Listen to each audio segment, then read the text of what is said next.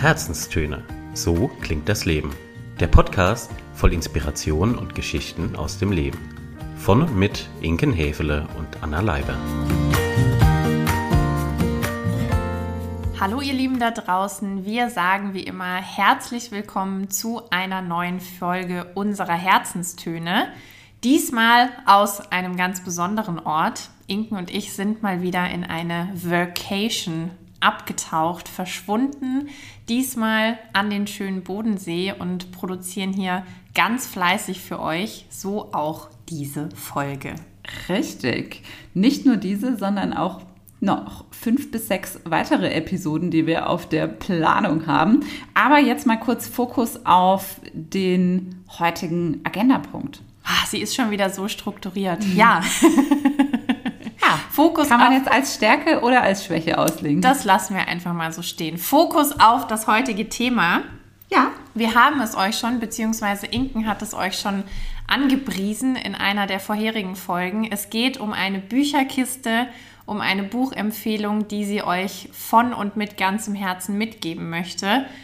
Inken, worum geht's denn? Was hast du uns mitgebracht? Ich habe euch mitgebracht ein Buch, das mich selber sehr getoucht hat, mhm. nämlich ein Daniel Schreiber Werk mit dem Titel Allein. So, lassen wir mal stehen. Punkt. Danke, das war die Folge. Vielen Dank fürs Zuhören und tschö.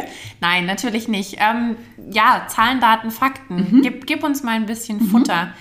Worum was geht's? Was für ein ah, Genre? Ja. Wann ja, erschienen? Gut, gut, gut. Ja, also Daniel Schreiber, ein in Deutschland doch bekannter Autor, Journalist, hat auch schon einige andere Bücher geschrieben, hat sein Buch allein veröffentlicht im Jahre 2021, also ein recht aktuelles Werk. Und er hat auch unterschiedliche Einflüsse der Corona-Pandemie mit eingebaut. Klar, ist auch nicht zu umschiffen im Jahre 2021. Es ist ein Buch aus dem Genre Ratgeber, Sachbuch, wobei ich beim Thema Ratgeber ein Fragezeichen mal dahinter machen wollen möchte, würde. Mhm. Denn äh, das, was ich so für mich mitgenommen habe, ist weniger Ratschlag, sondern vielmehr Ansichtsweise. Also mhm. er bewertet nicht, er urteilt nicht, er gibt auch keinen ja, er, er, gibt keinen Masterplan und er beantwortet auch nicht die Fragen, die er stellt, sondern er spiegelt und reflektiert seine Erfahrungen, erzählt, wie es ihm ergangen ist. Er nimmt aber auch viel Bezug zu philosophischen, sozialen Themen, gesellschaftlichen Themen und so weiter. Ja, also das mal so zur Einordnung. Und wie hat jetzt dieses Buch, dieser Nicht-Ratgeber ja. zu dir gefunden? Ja, das passierte über tatsächlich Instagram. Mhm. Ich glaube, auch das habe ich schon mal erzählt. Ich folge da so ein paar unterschiedlichen Menschen. Verlagen, Menschen, die Literatur, Rezensionen mhm. veröffentlichen und so weiter. Und da begegnete mir das Thema beziehungsweise begegnete mir der Daniel Schreiber schon häufiger. Ich hatte aber von ihm bisher noch nichts gelesen gehabt, außer vielleicht mal irgendwie einen Text in der Taz oder so. Mhm. Er veröffentlichte auch recht viel. Im Schwerpunkt immer über sehr persönlich emotionale Themen. Also er schreibt auch äh, über das Thema nüchtern sein, er schreibt über das Thema Zuhause, er schreibt ähm, darüber, wie man als schwuler Mann durch die deutsche Gesellschaft ähm, oder wie man als schwuler Mann in der deutschen Gesellschaft lebt, solche Themen. Aber ich hatte noch nie ein Buch von ihm gelesen und das Thema allein oder der Begriff allein hatte mich dann spätestens gepackt, als ich den Klappentext gelesen habe. Und den würde ich auch gerne kurz vorlesen. Du, Feuer frei. Ja, prima. Na klar. Zu keiner Zeit haben so viele Menschen alleine gelebt und nie war elementarer zu spüren, wie brutal das selbstbestimmte Leben in Einsamkeit umschlagen kann. Aber kann man überhaupt glücklich sein allein? Und warum wird in einer Gesellschaft von Individualisten das Alleinleben als schamhaftes Scheitern wahrgenommen? Im Rückgriff auf eigene Erfahrungen, philosophische und soziologische Ideen ergründet Daniel Schreiber das Spannungsverhältnis zwischen dem Wunsch nach Rückzug und Freiheit und demnach Nähe, Liebe und Gemeinschaft. Dabei leuchtet er aus, welche Rolle Freundschaft in diesem Lebensmodell spielen kann. Können Freundschaften eine Antwort auf den Sinnverlust in einer krisenhaften Welt sein? Ein zutiefst erhellendes Buch über die Frage, wie wir leben wollen. Und da hat es mich gepackt. Ja, verständlich. Also, also klingt jetzt erstmal nach, ja, wahrscheinlich zu tief erhellend, aber auch zu tief tiefgründig, oder?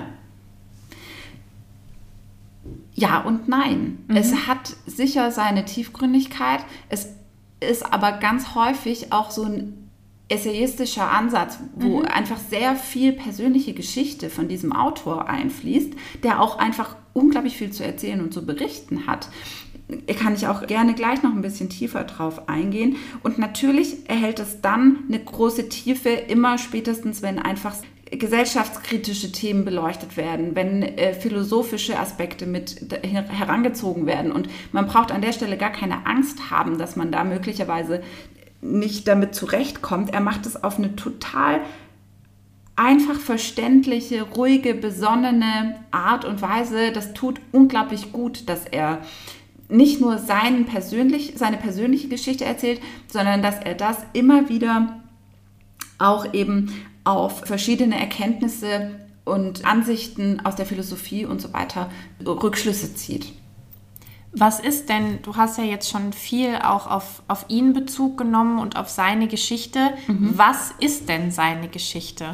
Also was kann ja. Daniel Schreiber alles erzählen? Ja. Was hat er zu erzählen? Also Daniel Schreiber ist 1977 geboren, er ist jetzt für, ja, Mitte, äh, Mitte 40 und in, im Kern seiner Arbeit eben Autor und Journalist. Er hat Literaturwissenschaften studiert. Er ist zwar groß geworden und aufgewachsen, sehr beschaulich, sehr dörflich in MacPom, mhm. hat aber beispielsweise sechs Jahre seines Lebens auch in New York verbracht. Das krasse Gegenteil das zu MacPom. Das krasse Gegenteil, genau. Und ich glaube, das ist auch ein Stück weit das, was sein Leben auszeichnet, so ein krasses Spannungsfeld in, allen, in aller möglicher Hinsicht. Ja. Jetzt lebt er in Berlin. Mhm. Er ist meines Wissens nach aktuell alleinstehend. Er ist schwul. Er hat keine einfache Kindheit gehabt. Mhm. Das lässt sich aus einem anderen Buch, das er geschrieben hat, mit dem Titel Zuhause, sehr deutlich rauslesen und rausspüren, wie es ihm da ergangen ist als, als junger Heranwachsender. Und was so sein Kernthema, sein Schwerpunkt ist, ist schon das Schreiben. Also er heißt nicht nur Schreiber, sondern Schreiben ist wirklich sein äh, Lebensmittelpunkt, auch wenn er offen und ehrlich zugibt, dass das finanziell nicht immer mhm. ganz rosig ist und mhm. dass er wirklich viel arbeiten muss, um da auch auf einem finanziellen äh, Level zu sein und zu bleiben. Und er veröffentlicht eben sehr viele Texte für den Tagesspiegel, für das Philosophiemagazin, für die Taz schreibt er eine Kolumne mit der Überschrift Nüchtern. Also auch äh, das Thema Sucht, das Thema Depression, das Thema Schwulsein. Das sind alles Dinge, die sein Leben ähm, ein Stück weit auszeichnen und worüber er dann eben auch berichtet und schreibt. Mhm. Die ganze Bandbreite ja. seines Lebens, des Lebens, ne, alles Themen, die uns ja in der einen oder anderen Form irgendwie auch umtreiben und gerade jetzt nochmal auf das letzte Jahr geguckt oder die letzten zwei Jahre sind es ja erschreckenderweise inzwischen Corona, Alleinsein, soziale Kontakte werden gekappt, mhm. gezwungenermaßen, mhm. müssen gekappt werden. Ja, das, ähm, ich bin schon ganz gespannt. Ich weiß, du hast uns ja auch noch einen Ausschnitt aus dem Buch mitgebracht. Habe ich, ja. Aber bevor wir da reingehen, kannst du vielleicht doch noch mal in ein, zwei Sätzen, in deinen Sätzen zusammenfassen, worum es denn jetzt im mhm. Buch geht, mhm. aus dieser ganzen Bandbreite des mhm. Alleinseins? Also für mich ist dieses Buch eine wahnsinnig ehrliche Schilderung, die gleichzeitig sachlich und emotional ist. Ich glaube, diese Kombination begreift man erst, wenn man das Buch entweder selber liest oder eben gleich die Passage sich anhört, die ich vorlesen werde. Also es ist grundoffen, ehrlich, aus meiner Sicht auch irre mutig, weil er so einen klaren Einblick in seine eigene Gefühlswelt gibt, weil er diese persönlichen, diese persönlichen Erfahrungen als schwuler Single-Mann in Corona-Zeiten eben teilt.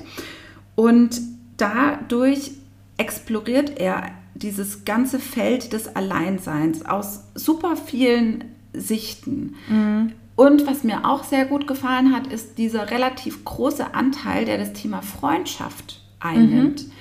Weil das so eine Fragestellung für ihn ist, kann ich als alleinstehender Mensch diese mir möglicherweise drohende Einsamkeit in Form von anderen sozialen Kontakten im Schwerpunkt freundschaftlichen Beziehungen aufwiegen, mhm. lässt sich das darstellen. Und das diskutiert er so mit sich selbst und, und auch mit, mit vielen gesellschaftlichen Themen. Also es geht auch um Ausgrenzung, um Homophobie, um Rassismus, um diese Themen und das ist auch so ein bisschen sein Schlüssel eigentlich oder so das Resümee des Ganzen, dass eben Alleinsein gesellschaftlich auch nur dann bekämpft, ich finde bekämpft passt gar nicht so richtig, dass Alleinsein oder Einsamkeit auch nur dann gesellschaftlich angegangen werden kann, wenn man an diesen Grundwurzeln auch beginnt, wie Homophobie, Rassismus etc dass diese systemische Ausgrenzung einen riesengroßen Anteil dazu trägt, dass manche Menschen sehr einsam und sehr allein sind. Mhm. Ja. Also das hat mir gut gefallen und auch noch jemanden mal zu hören, der Corona auf eine andere Art und Weise auch erlebt hat. Diese Abgrenzung, die Isolation und so weiter. Das fand ich schon sehr spannend. Mhm. Auch die Frage, ist diese Idealisierung des Familienbildes bei uns gesellschaftlich auch wirklich noch das, was zeitgemäß ist. Ein Thema, worüber wir, um jetzt mal aus dem Nähkästchen wieder zu plaudern an der Stelle, wir gestern Abend bei einer guten Flasche Wein auch intensivst drüber diskutiert haben. diskutiert ja. haben. Ja, völlig, ja. völlig richtig. Richtig und wichtig. Absolut. Ja. Die nächste Frage, my dear, ist ja eigentlich schon fast in deine Richtung geguckt, immer selbst beantwortend. Ja. Fast. Ich stelle sie aber trotzdem des Protokolls wegen. Hast du es als Hörbuch oder als gebundenes Buch genossen? Ich habe es gehört als Hörbuch. Da Klar. Mhm. Auch sehr begeistert war ich davon, dass er das selber liest. Oh. Mhm. Und ich mag seine Stimme total gerne super angenehm. Und irgendwie so zu wissen, dass derjenige, der wirklich das geschrieben hat und dieses Gedankengut hat, ähm, jetzt auch gerade zu mir spricht, fand ich super angenehm. Ist auch ein Buch, das sich gut hören lässt. Das geht in der ungekürzten Version knapp vier Stunden. Mhm.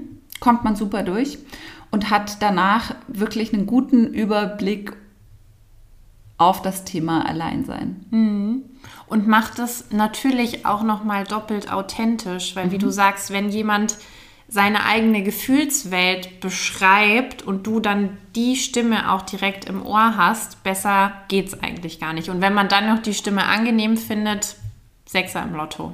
Voll. Sehr schön. Ja, dann würde ich sagen, wird es jetzt Zeit, dass wir mal ein bisschen in den Genuss kommen und genauer hinhören. Ihr mhm. Lieben da draußen, Ohren gespitzt. Vielleicht seid ihr schon genauso erwartungsvoll wie ich. Und in diesem Sinne wünsche ich euch jetzt, uns jetzt ganz viel Spaß mit einer Passage aus Allein. Ich lese einen Textabschnitt, dem eine kleine Intro bedarf. Und zwar geht es bei Daniel auch viel um die Freundschaft zu Silvia. Mhm. Und äh, Silvia zieht mit ihrer Familie in ein Haus im Berliner Umland. Da ist ein großer Garten dabei. Also das mal so zuvor. Das als Setting. Genau. Kurz entschlossen fragte ich Silvia, ob ich dabei helfen dürfte, den Garten neu zu gestalten. Ich kann nicht mehr genau sagen, warum ich das für richtig fühlte. Es hatte damit zu tun, dass ich mir von der Tätigkeit in der Natur, der Arbeit mit den Pflanzen, so etwas wie Erdung erhoffte. Vielleicht hatte ein Teil von mir den Eindruck, dass der desaströse Zustand des Gartens dem meines Lebens glich. Desaströs trotz aller Momente der Schönheit. In den vergangenen Monaten hatte sich in mir immer mehr das Gefühl verfestigt, dass ich etwas falsch gemacht hatte, dass ich in jungen Jahren einem verträumten Missverständnis erlegen war, was das Erwachsenenleben betraf und dass sich die Auswirkungen dieses Missverständnisses erst jetzt wirklich zeigten. Ich habe nie die bewusste Entscheidung getroffen, allein zu leben. Im Gegenteil, ich bin die längste Zeit davon ausgegangen, dass ich mit jemandem mein Leben teile und zusammen alt werden würde. Ich habe früher eigentlich immer Beziehungen geführt, kürzere, längere und sehr viel längere. Oft gingen sie ineinander über. Mit zwei meiner Partnern habe ich zusammen gewohnt und mit einem über Jahre hinweg eine gemeinsame Zukunft geplant. Die Wochen, in denen ich in dieser Lebensphase alleine war, fühlten sich oft wie eine Ewigkeit an. Eine Ewigkeit, die ich mit Affären und One-Night-Stands füllte, mit romantischen Obsessionen, an die ich bis heute nur noch unwillig zurückdenke. Doch irgendwann war all das vorbei. Erst vergingen Monate, dann Jahre, in denen ich keine Beziehung führte, in denen schließlich auch die Affären seltener wurden. Hatte ich lange Zeit nicht allein sein können, so schien ich das Alleinsein jetzt zu suchen.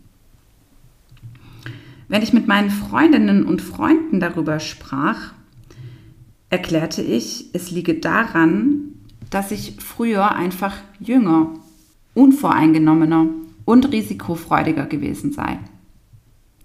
Manchmal sagte ich, dass sich die schwule Welt des Liebens und Begehrens durch eine gewisse Gnadenlosigkeit auszeichne, die ab einem bestimmten Alter dafür sorge, dass man unsichtbar bleibt. Im stillen frage ich mich, ob ich psychisch nicht zu vorbelastet war, um wieder eine Beziehung zu führen, ob ich dafür überhaupt Platz in meinem Leben hatte, in einem Leben, in dem ich viel arbeiten musste, um mich über Wasser zu halten und viel Zeit für das Schreiben brauchte, mein eigentliches Projekt. All das stimmte und ließ als Erklärung doch zu wünschen übrig. Denn an manchen Tagen glaubte ich zu ahnen, dass ich auch allein lebte, weil mir so etwas wie eine essentielle Zuversicht fehlte. Ich hatte ganz grundsätzlich nicht den Eindruck, dass vor mir eine gute, eine vielversprechende Zukunft läge, eine Zukunft, die es sich zu teilen lohnte. Diese Hilflosigkeit betraf bei weitem nicht nur mein privates Leben. Die Folgen unüberbrückbarer wirtschaftlicher Ungleichheit, der wachsende Einfluss autokratischer Regime, der mit hoher Sicherheit nicht mehr aufhaltbare Klimawandel. Der Menschheit schien der Wille abhanden gekommen zu sein, der Katastrophe, die sie erwartete, etwas entgegenzusetzen. Stattdessen gab sie sich mit einem seltsam genussvollen Fatalismus hin. Jeder Dürresommer, jeder tropische Wirbelsturm, der ganze Landstriche und Inselstaaten zerstörte, jede Prognose über Hungersnöte, Fluchtbewegungen und in der Folge zusammenbrechende politische Systeme, jede Nachricht über die Untätigkeit der Regierung der Welt machte mich noch hoffnungsloser. Immer wenn ich von den überraschenden Erfolgen politischer Desinformationskampagnen las, von Warnungen vor Cyber- und Bioterrorismus, vor neuen Viren und globalen Epidemien, die uns vorbereitet treffen würden, verstärkte sich das Gefühl der Auswegslosigkeit. Vielleicht ließ sich das, was ich empfand, am besten als Moral Injury beschreiben. Der Begriff stammt aus Studien über posttraumatische Störungen von Kriegsreporterinnen und Reportern und beschreibt eine Verletzung des inneren Realitätsverständnisses, die entsteht, wenn man grauenhafte Ereignisse miterleben muss, aber nicht eingreifen kann. Auch wenn unser Leben natürlich nicht mit dem jener Menschen vergleichbar ist, die aus Krieg berichten, zeichnet es sich durch ein ähnliches Dilemma aus. Wir verfolgen das Grauen, das in dieser Welt geschieht, und sind dabei weitestgehend zu Tatenlosigkeit verdammt. Lange schon erschien es mir kaum möglich, das nicht als einen schmerzhaften Angriff auf meinen moralischen Kompass zu erfahren, auf mein Verständnis von mir und dieser Welt. Die wahrscheinlich letzte große Erzählung, die, diese, die diesen Zeitenwandel überlebt hat, ist die der romantischen Liebe. Zumindest in Ansätzen. Natürlich lassen wir jene göttliche oder natürliche Ordnung der Geschlechter, deren Teil diese große Erzählung lange war, immer mehr hinter uns. Natürlich hat sich auch das, was wir unter Liebe verstehen, fundamental gewandelt. Soziologinnen wie Iva Illus haben überzeugend beschrieben, welche Auswirkungen die Kommerzialisierung unserer Gefühle auf sie hat, die Kapitalisierung unserer Körper, die ganze emotionale Aufmerksamkeitsökonomie, die immer nach mehr und besserem sucht. Dennoch hat die Idee der Liebe nur wenig von ihrer Sogkraft verloren. Immer noch steht sie im Fokus unserer kollektiven Fantasien und hat einen festen Platz in unserem persönlichen Erwartungshorizont. Immer noch ist sie das, was sich die meisten Menschen wünschen, das, worauf sie hoffen, ist der vielleicht wesentlichste Bestandteil dessen, was sie unter Glück verstehen. Für die meisten von uns fühlt sich ein Leben ohne die Intimität der Liebe nicht vollständig, nicht erfüllt an, wie ein Leben, dem etwas fehlt. Unser Unglücklichsein wird heute häufig als ein individuelles Scheitern definiert. Obwohl es durchaus eine adäquate Reaktion auf die Welt und unsere Gesellschaft sein kann. Auch das Fehlen einer Liebesbeziehung wird in der Regel als solch ein persönliches Scheitern wahrgenommen, als eine Folge mangelnder Attraktivität, mangelnden wirtschaftlichen Erfolgs, mangelnder psychischer Fitness. Diese in der Luft liegenden Annahmen schlagen einem überall entgegen, wenn man alleine lebt. Nicht zuletzt in den Gesichtern anderer Menschen, in ihrem Mitleid, ihrer Scham oder ihrer heimlichen Freude, dass es ihnen selbst besser geht.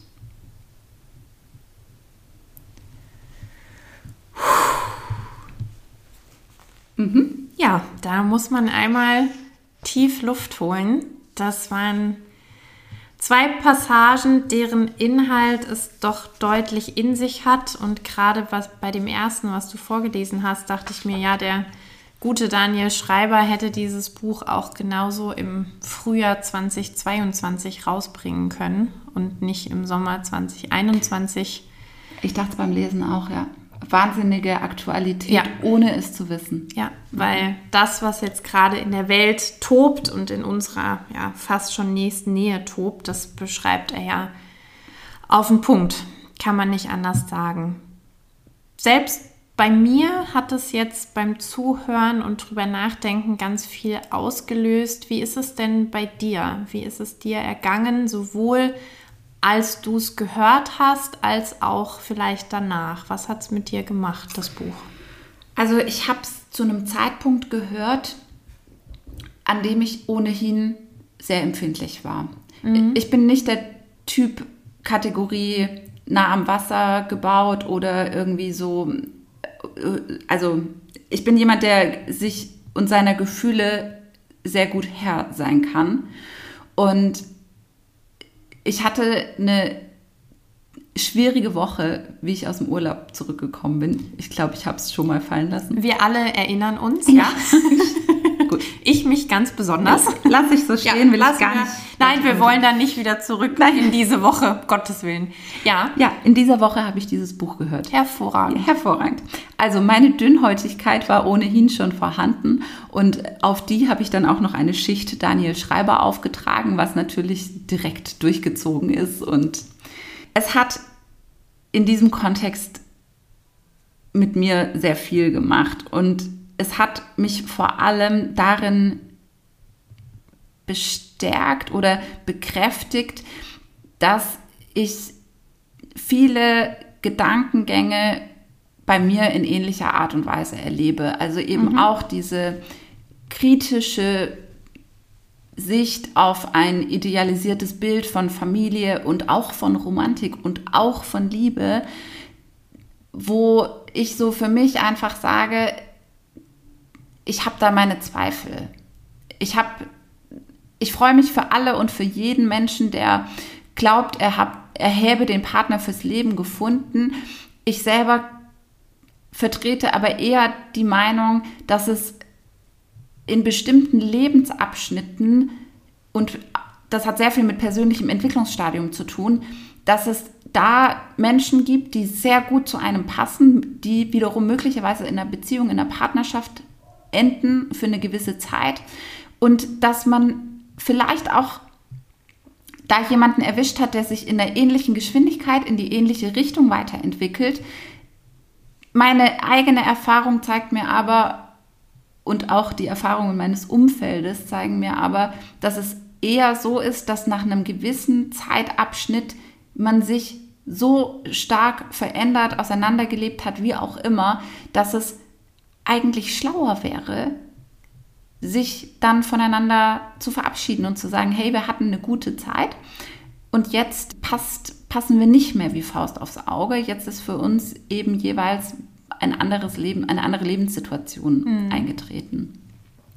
Und das beschreibt er ja in vielerlei Hinsicht auch darüber hinaus die Frage von grundsätzlichen Beziehungen, also eben nicht nur der Liebesbeziehung, der romantischen Partnerschaft, sondern eben auch Beziehungen zu Freunden, Fam Familie, zu anderen Menschen. Und das ist auch was, was ich schon ganz lange für mich festgestellt habe. Ich, ich bin jetzt seit über sieben Jahren Single. Mhm. Und ich habe so für mich während des Hörens dieses Buchs auch überlegt, ob ich mal einsam war, so richtig einsam. Also ich weiß gar nicht, ich kann mich an dieses Gefühl gar nicht so richtig erinnern, mhm. weil ich es schon vor langer, langer Zeit das letzte Mal einfach gespürt habe, was Sicherheit oder mit großer Sicherheit daran liegt, dass ich ein super enges und auch total tiefes freundschaftliches Netz habe, dass ich weiß, es gibt Menschen auf dieser Welt, mit denen könnte ich oder ich könnte mit mit allem, es wäre egal, ich könnte den, den größten Scheiß auf Erden anstellen. Ich könnte bei denen trotzdem klopfen und sagen, hey, keine Ahnung, ich brauche heute Nacht ein Bett oder was auch immer, ja. Also das gibt mir so viel Sicherheit und auch so viel, ah, das ist ja auch Liebe. Liebe halt auf einer anderen Ebene. Ja. Und deswegen habe ich nie so diese, diese Art von Einsamkeit gespürt, wie sie der Daniel jetzt auch in seinem Buch beschreibt. Mhm. Und trotzdem habe ich sie gefühlt. Mhm. Und war dann im Umkehrschluss super dankbar dafür, dass ich da so ein gutes Netz habe, so ein mhm. sehr, sehr, sehr tragendes freundschaftliches Netz einfach. Ja, das sind so zwei Aspekte, mhm. die es bei mir einfach hm, ausgelöst hat. Mhm. Hat er in seinem Buch die. Es war eine E-Mail, nur für alle, die es auch gehört haben. ja, Workation so. durch und durch. Genau. Mm, hat er in seinem Buch die Unterscheidung zwischen Alleinsein und Einsamsein gemacht? Und wenn ja, wie fällt die bei ihm aus? Also alleine sind alle alleinstehenden Menschen. Ich bin allein. Mhm. In der, also, nee, sagen wir mal so, der Stempel, der mir aufgedrückt wird, ist, sie ist alleinstehend. Was mhm. ja nur bedeutet, ich führe keine offensichtliche, ausgesprochene Partnerschaft zu einer anderen Person, welchen Geschlechts auch immer. Mhm. Einsamkeit ist etwas, was ein Gefühl ist, was auch ein Mensch haben kann, der in einer Ehe ist. Weil nur wenn ich verheiratet bin und einen Ring am Finger habe oder in einer Partnerschaft drin stecke, heißt das noch lange nicht, dass ich nicht einsam bin. Es gibt, es gibt, bin ich mir sicher, sehr viele Menschen, die eine Beziehung führen und trotzdem höchst einsam sind und mhm. vereinsamen und gleichzeitig sehr viele Menschen, die keine Partnerschaft führen, die in keinem Aspekt einsam sind oder nur in sehr geringem Ausmaß. Mhm. Das ist der wesentliche Unterschied zwischen Einsamkeit und Alleinsein. Mhm. Und Alleinsein kann natürlich in der Konsequenz auch massive Einsamkeit auslösen. Kann, muss, muss aber, aber nicht. Ja, das finde ich nochmal ganz wichtig zu differenzieren, weil ich oft das Gefühl habe, auch jetzt wieder mit Blick auf diese ganze Corona-Pandemie-Situation, dass häufig die Begriffe gleich verwendet wurden. Und ich finde, wie du gesagt hast, da ist schon nochmal ein elementarer Unterschied zwischen Alleinsein und Einsamsein. Absolut. Einsamkeit macht vermutlich auf Dauer krank, vermute ich. Mhm. Alleinsein macht auf Dauer nicht krank. Ist sogar ganz gut, das manchmal zu können. Absolut. Ausrufezeichen. ja. Ja, und vielleicht noch ein Punkt, was du auch gesagt hast, so zum Thema Freundschaften und die, die Wertigkeit von Freundschaften. Ich glaube, wir beide sind Menschen, die sehr viel Wert auf Freundschaften legen, unterschiedlichster Natur.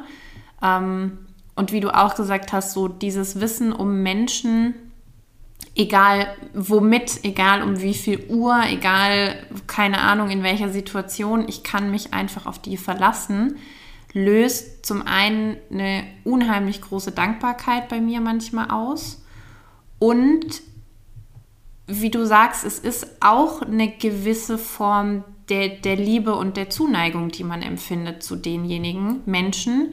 Und ich finde, dieses Thema, klar, es gibt auch viele Bücher. Ich habe gerade so drüber nachgedacht, als du es gesagt hast. Es gibt viele Bücher über Freundschaften, es gibt viele Filme über Freundschaften. Aber wenn ich jetzt bei mir selber so zurückdenke, ne, auch in, weiß ich nicht, im heranwachsenden Alter, was du da liest und hörst und siehst, das hat ja alles mit der Romantik zu tun ja. und mit der romantischen Liebe, happily ever after und so weiter und so fort. Vielleicht sollte man mal die Freundschaft mhm. auf einen ähnlichen Sockel stellen, weil sie, sie hätte es verdient. Ah, kann ich mehr als verdient. Absolut. 100 Prozent. Ausrufezeichen unterstreichen, rot, ja. dick, fett, kursiv, alles.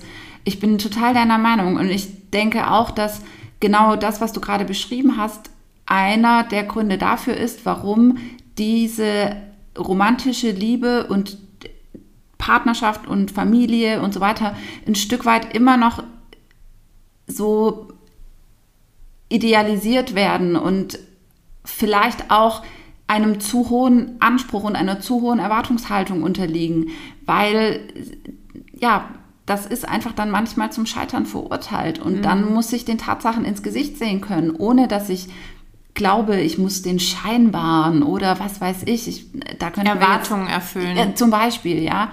Oder eben auch das, was wir Singles häufig erleben, ist schon auch, dass viele Dinge auf Paare ausgelegt sind. Viele mhm. Dinge gesellschaftlich darauf ausgelegt sind, dass es für zwei Menschen passt.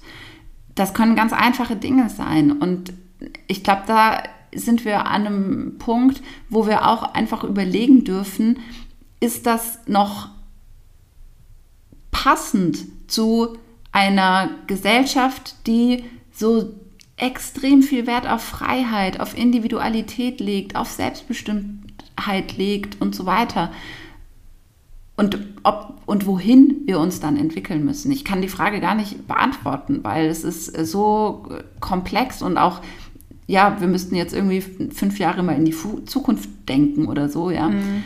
Mm, das will ich an der Stelle gar nicht tun, aber ich möchte einfach ein Verständnis dafür gerne mitgeben, dass es keinen Unterschied macht, ob sich jemand dafür entscheidet, in einer Partnerschaft zu sein, ob sich jemand dafür entscheidet, bewusst nicht in einer Partnerschaft zu sein oder auch jemand, der vielleicht den Wunsch hegt, einen Partner zu haben, aber keinen hat, dass all das trotzdem Menschen sind. Punkt. Und die, es unterscheidet sie nichts, weder in der ja. Wertigkeit noch in sonst irgendwas. Und ja, ich glaube, da müssen wir uns noch gesellschaftlich ein bisschen über unsere Erwartungshaltung streiten. Die nachfolgende Sendung verschiebt sich um mehrere Tage. ja, aber ich glaube, das ist ein Riesenfass das können wir vielleicht ja auch mal in irgendeiner Folge aufmachen. Es wäre am mhm. ehesten ein Tiefgang, mhm. vermutlich. Aber ja, finden wir noch mal kurz zum Daniel Schreiber. Genau. Bevor wir uns im global-galaktischen verlieren. Ja, was, was ist denn jetzt dein Resümee zum Buch? Mein Resümee zum Buch ist folgendes. Dieses Buch sollte aus meiner Sicht jeder gelesen haben, völlig egal, in welchem Beziehungsstatus er sich selbst bewegt oder von außen definiert wird. Und ganz besonders auch die Menschen, die vielleicht in einer Partnerschaft stecken und sich trotzdem einsam fühlen. Oder auch diejenigen, die sich eine Partnerschaft wünschen, aber keine haben. Also, ich habe es gerade schon gesagt, eigentlich alle. Wirklich. Das Buch ist für jeden was auch wenn man im ersten Blick oder auf den ersten Blick hin denkt, ah, wieso, ich bin ja nicht allein. Lies mal. Mach, mach, mach mal. mach mal. Okay, ein klares Mach mal. Mhm. Da wären wir auch schon bei der nächsten Frage. Welche drei Schlagwörter mhm. würdest du dem Buch zuweisen wollen, können, dürfen? Das sind die folgenden drei. Ehrlich, augenöffnend und hoffnungsstiftend. Halleluja! yes, baby. Ja, das sind doch mal drei sehr schöne, würde ich sagen. Und mhm. vor allem hoffnungsstiftend ist vielleicht ja. auch noch mal ha, hoffnungsstiftend mhm. für diejenigen, was du gerade gesagt hast, so, okay, ist das Buch wirklich was für mich? Puh, boah, Alleinsein, schwere Thematik. Dementsprechend, ihr habt es gehört da draußen, ja, es macht Hoffnung. Sehr, sehr schön. Ja, kommen wir auch schon zu unserer allseits beliebten Abschlussfrage. Auf einer Skala von 0 bis 10. Was kriegt es denn jetzt? Ich habe so eine leise Vermutung. Ja, also es ist eine 9. Mhm. Und Abzüge gibt es im Wesentlichen einzig und allein deshalb, weil er manchmal dazu neigt, ein bisschen komplizierten Satzbau zu nutzen mhm. und gerne schachtelig und ineinander verhakt einen Satz auch mal über eine Viertelseite hinweg erstrecken zu lassen. ich könnte mir vorstellen, dass das für den einen oder anderen eine gewisse Hürde darstellt in der Lesbarkeit. Mich selber stört es gar nicht und schon als Hörbuch schon gleich zweimal nicht, weil dann ist es ja nicht dein Problem. Ähm, ja, so lasse ich es stehen. Okay, so lässt sie es stehen. Ja. Gut, mhm. dann wären wir durch, oder? Absolut. Hast du noch was? Gibt's noch was? Nein, ich Nein. hätte noch ein Zitat zum Abschluss. Ja, siehst du? Wenn ihr möchtet. Na klar möchten wir. Es gibt noch was. Und zwar von der Annie Erneux aus ihrem Buch Die Jahre. Zu jedem Moment gibt es neben dem, was als normal gilt, all das, worüber die Gesellschaft Schweigen bewahrt und so all jene, die diese Dinge empfinden, sie aber nicht benennen können, zu Einsamkeit und Unglück verdammt. Eines Tages wird das Schweigen dann gebrochen, ganz plötzlich oder allmählich. Endlich bekommen die Gefühle einen Namen, endlich werden sie anerkannt, während darunter neues Schweigen entsteht. Und mit diesem auch wieder sehr bedeutungsvollen Zitat entlassen wir euch in den Sonntag. Habt's ganz gut.